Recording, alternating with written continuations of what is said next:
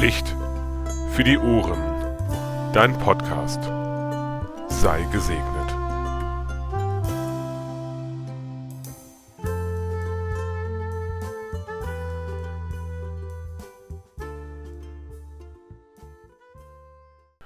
Es ist eine gute Tradition geworden, dass man ein Jahr unter ein bestimmtes Motto stellt. Und in der Kirche machen wir das ganz besonders. Wir sagen, dieses Jahr hat eine Jahreslosung. Und Pfarrer Marvin Lange, den ich gleich hier begrüßen darf in meinem Podcaststudio, hat dazu etwas eingesprochen. Und ich kann Ihnen nur sagen, Licht für die Ohren. Viel Spaß beim Hören. Hallo und vielen Dank, lieber Maximilian Weber-Weigelt, dass ich einen neuen Beitrag zum Podcast Licht für die Ohren geben darf. Mein Name ist Marvin Lange und ich bin Pfarrer der Bonhoeffer Kirchengemeinde in Fulda. Ich möchte heute zur Jahreslosung reden. Der heißt, äh, die Jahreslosung heißt, du bist ein Gott, der mich sieht. Und ähm, ich will mal gleich mit einem Bekenntnis zu mir selber anfangen. Ich finde es richtig schön, gesehen zu werden. Und zwar nicht nur von Gott, sondern von Menschen von Leuten, die mich anschauen, wenn ich predige, wenn ich auf der Kanzel stehe, wenn ich meine Reden halte, ähm, wenn ich für Konfirmanden bin.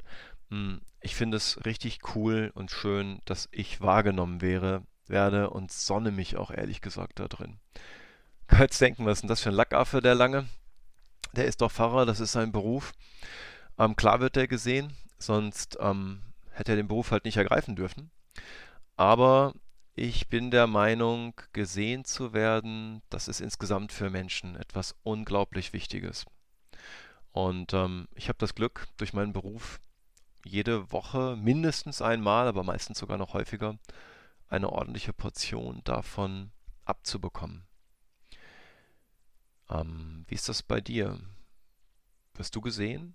Oder wirst du schon mal leicht übersehen und machst dann mehr so dein Ding für dich. Stehst vielleicht auch eher im Schatten von Leuten, die, tja, die so Rampensäue sind wie ich selber. Also konkret wirst du gesehen von deinem Lebenspartner, von deinem Mann, deiner Frau.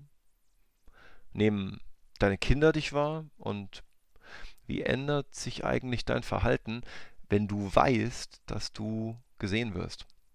Also es ist so, schon wenn du dich selber im Spiegel beobachtest, änderst du ja dein Verhalten. Achte mal drauf.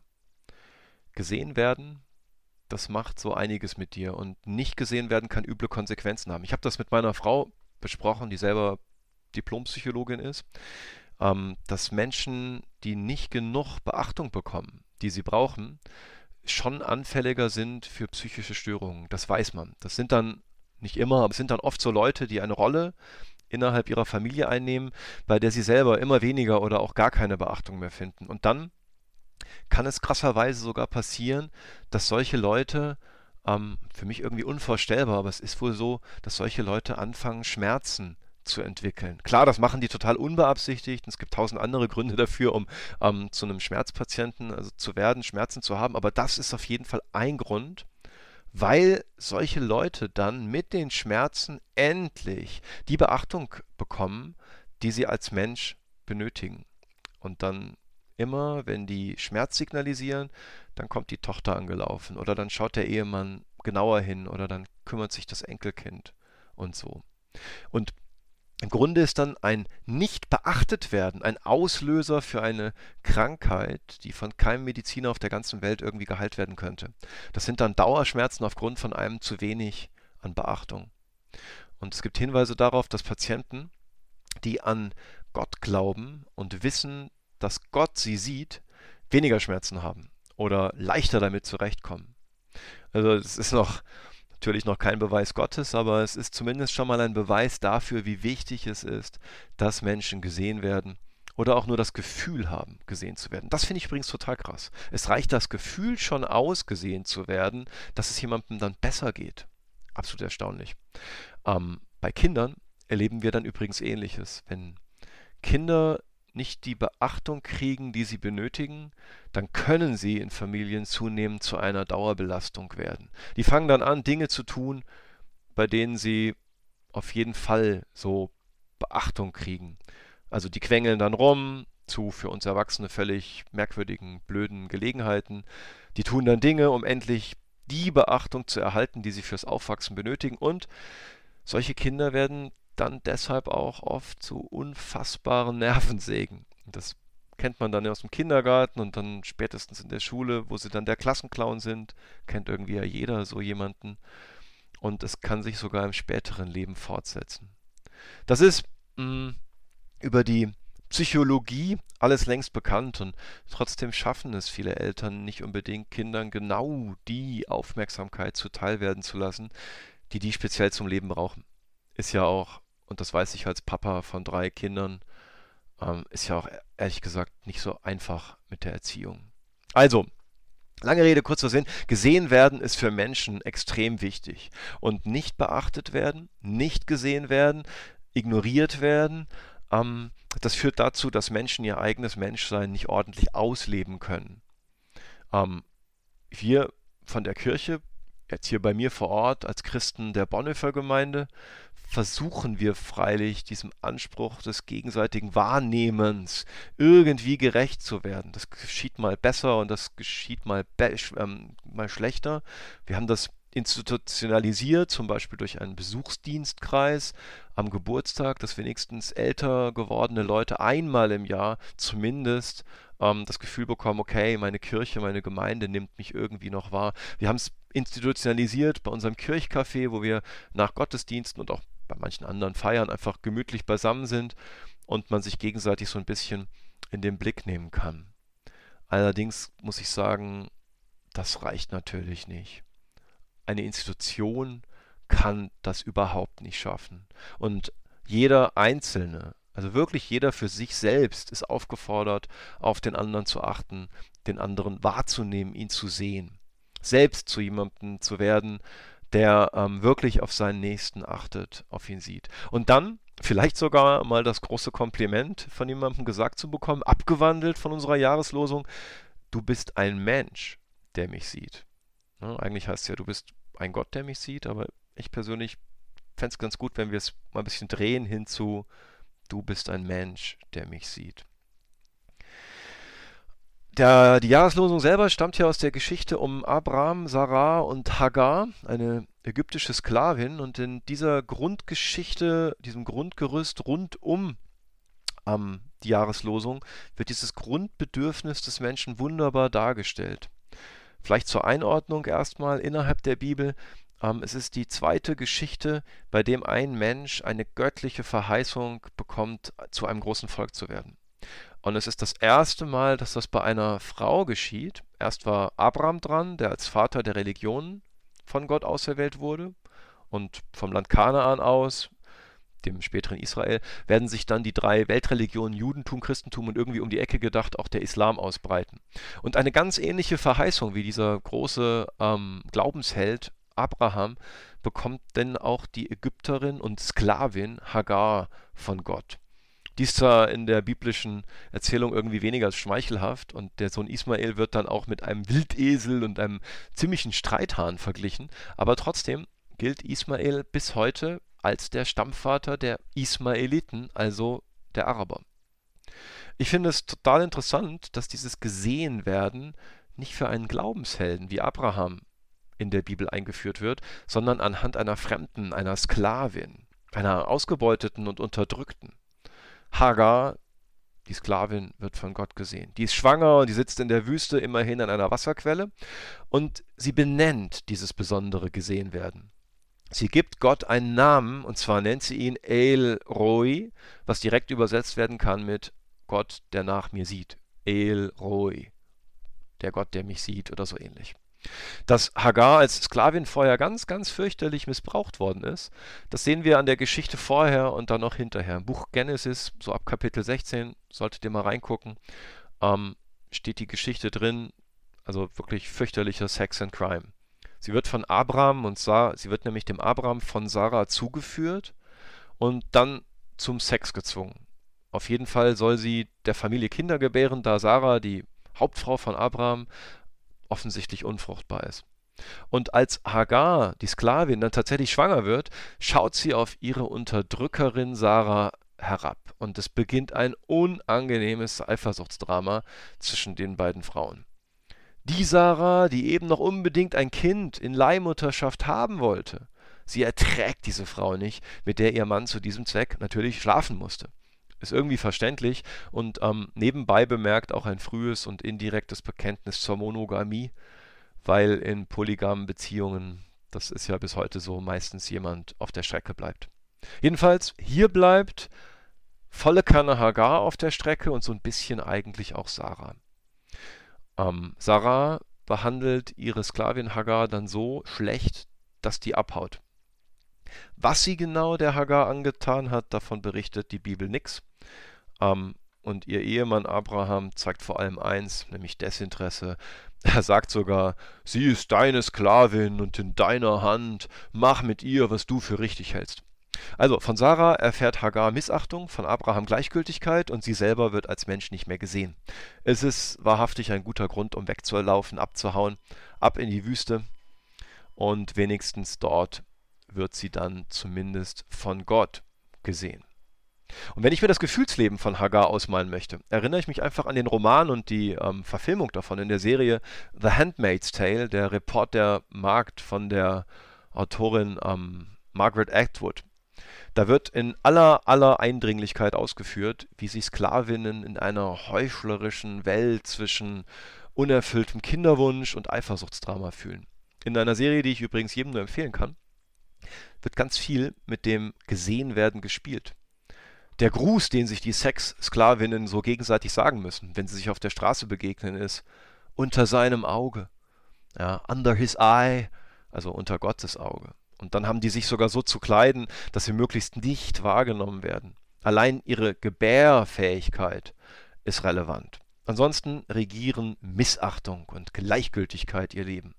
Klar, diese Serie und das Buch ist von Stories wie der von Hagar aus der Bibel ganz, ganz stark inspiriert. Aber kommen wir lieber zurück ins Jetzt und Heute. Wir müssen gar nicht die Fantasie bemühen, um die Geschichte von Hagar millionenfach auch jetzt noch demonstriert zu bekommen. Sind zwar ähm, keine Sklavinnen, aber unterdrückt sind sie dennoch und müssen sich so ähnlich verhüllen wie in der Serie. Frauen in weiten Teilen der islamischen Welt. Und ich finde, es zeugt von unfassbarem Mut, dass sich diese Frauen im Iran ihre Schleier vom Kopf reißen, um ein Leben jenseits dieses Terror- und Gängelstaates zu führen. Gesehen werden ist dabei übrigens ein ganz relevantes Motiv. Also hm, nicht nur, dass die Frauen endlich gesehen werden, wie sie aussehen ohne Schleier und Kopftuch, sich selber gegenseitig wahrnehmen, sondern auch, dass wir hier sehen, mit welchem Mut und mit welcher Hingabe diese Frauen bereit sind, ihr Leben für die Freiheit zu opfern.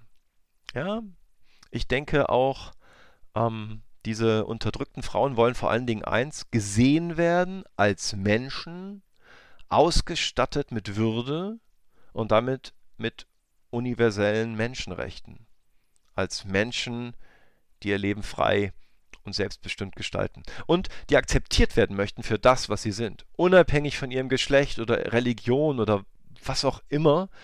Sie wollen einfach als Menschen wahrgenommen werden. Ja, mich macht das schon, ähm, wenn ich drüber nachdenke, ziemlich traurig, dass es, also, dass es wohl noch viele Tote brauchen wird, um dieses gesehen werden dann irgendwie mal umzusetzen. Und es ist nur ein schwacher Trost, dass ich weiß, dass Gott auf diese Frauen schaut. Es reicht halt nicht aus, nur zuzugucken. Es wäre so dringend nötig, viel stärker einzugreifen, nicht nur im Iran, sondern überall da, auch hierzulande, wenn Menschen zu was auch immer gezwungen werden. Vielleicht hat sich auch deswegen dieser Gottesname aus der Jahreslosung El Roi in der Bibel überhaupt nicht durchsetzen können. Er kommt tatsächlich nur an dieser einen Stelle vor. Ohne Tat bringt das doch alles nichts. Hinsehen, aber dann bitte schön auch handeln. Womit wir bei der Frage nach dem Bild kommen, welches dieser sehende Gott El Roi vermittelt. Mein erster Gedanke beim Lesen der Jahreslosung war ja vor einem Dreivierteljahr, als die so rausgekommen ist, aha, jetzt wird Sauron, das alles sehende Auge aus der Herr der Ringe, zur Jahreslosung gemacht. Ein Gott der Kontrolle, ein Gott, der alles sieht, ein Gott, der umgehend auch bestraft. Und ich war dann bei meinen Recherchen ganz überrascht, dass dieses Gottesbild schon so früh in die Bibel, nämlich im Buch Genesis, eingeschrieben sein sollte. Und jahrhundertelang hat die Kirche ja dieses Bild eines Gottes, der sieht, um zu strafen, gepredigt und geprägt. Ist schon unheimlich zu wissen, dass überall ein unbarmherziger Kontrolleur lauert, dass überall göttliche Kameras sind, die deine Bewegung aufzeichnen, dass geguckt wird, ob du auch immer schön alles richtig machst. Big Brother is watching you aus Orwells 1984 ist die menschengemachte Dystopie dieses eigentlich theologischen Gedankens.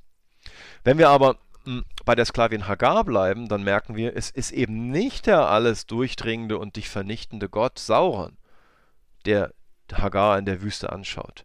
Ja, hm, der Gott Hagars, der guckt auch unter die Bettdecke, wie wir in aller Deutlichkeit mit dieser Geschichte vor Augen geführt bekommen. Das macht er, der guckt überall hin, der weiß alles, kennt alles, aber er verurteilt nicht, sondern er steht denjenigen, also derjenigen bei, die missbraucht wurde.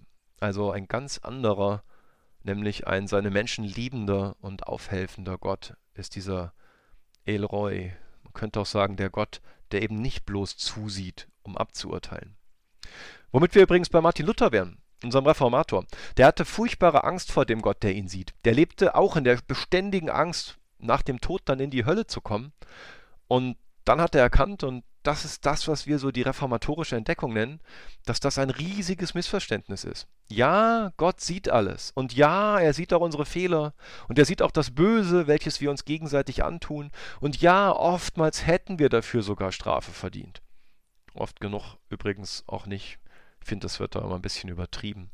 Und es ist schließlich keine Sünde zu groß für Christus, dass er sie nicht für uns tragen würde. Deswegen haben wir Evangelischen ja auch keine Todsünden. Gott schaut dich an, so wie du bist. Und er schaut dich an, so wie du sein solltest. Und er nimmt dich an, so wie du bist. Der schaut dich an, wie ein liebender Vater seine strauchelnden Kinder anguckt. Der schaut dich an, wie eine liebende Mutter mh, hm, ja, die, ihre kranken Kinder im Bett liegen sieht. In seinem Blick auf dich ist so viel Güte, so viel Liebe, so viel Wahrheit, dass alles Tun des Schlechten und Bösen doch vergeben und vergessen sein wird, wenn man unter seinem Blick tatsächlich ist. Sein Blick durchdringt alles, stärker noch als das Auge von dem düsteren Gott Sauron. Er kennt dich mh, hm, besser als du selber. Er ist, wie ein wunderschönes islamisches Sprichwort sagt, er ist dir näher als deine eigene Halsschlagader. Aber, und das ist das Entscheidende, er kanzelt und urteilt dich deswegen nicht ab. Ganz im Gegenteil. Er schaut dich so an, wie er Hagar in der Wüste angeschaut hat und hilft dir dann damit auf. Gerade wenn du selber in einer, übertragen gesprochen, in einer Wüstensituation bist. Geh also mit diesem Wissen durch das neue Jahr 2023. Und halte es dir selber immer wieder vor Augen, wenn man dich missachtet oder wenn man dich nicht beachtet. Und mach das durchaus mantraartig. Mach das als dein Gebet, weil es so wichtig ist, weil er eben auch der Gott ist, der für dich da ist. Bete ruhig immer wieder und wiederholst dir, du bist ein Gott, der mich sieht. Amen. Schönen Dank fürs Zuhören und bis zum nächsten Mal.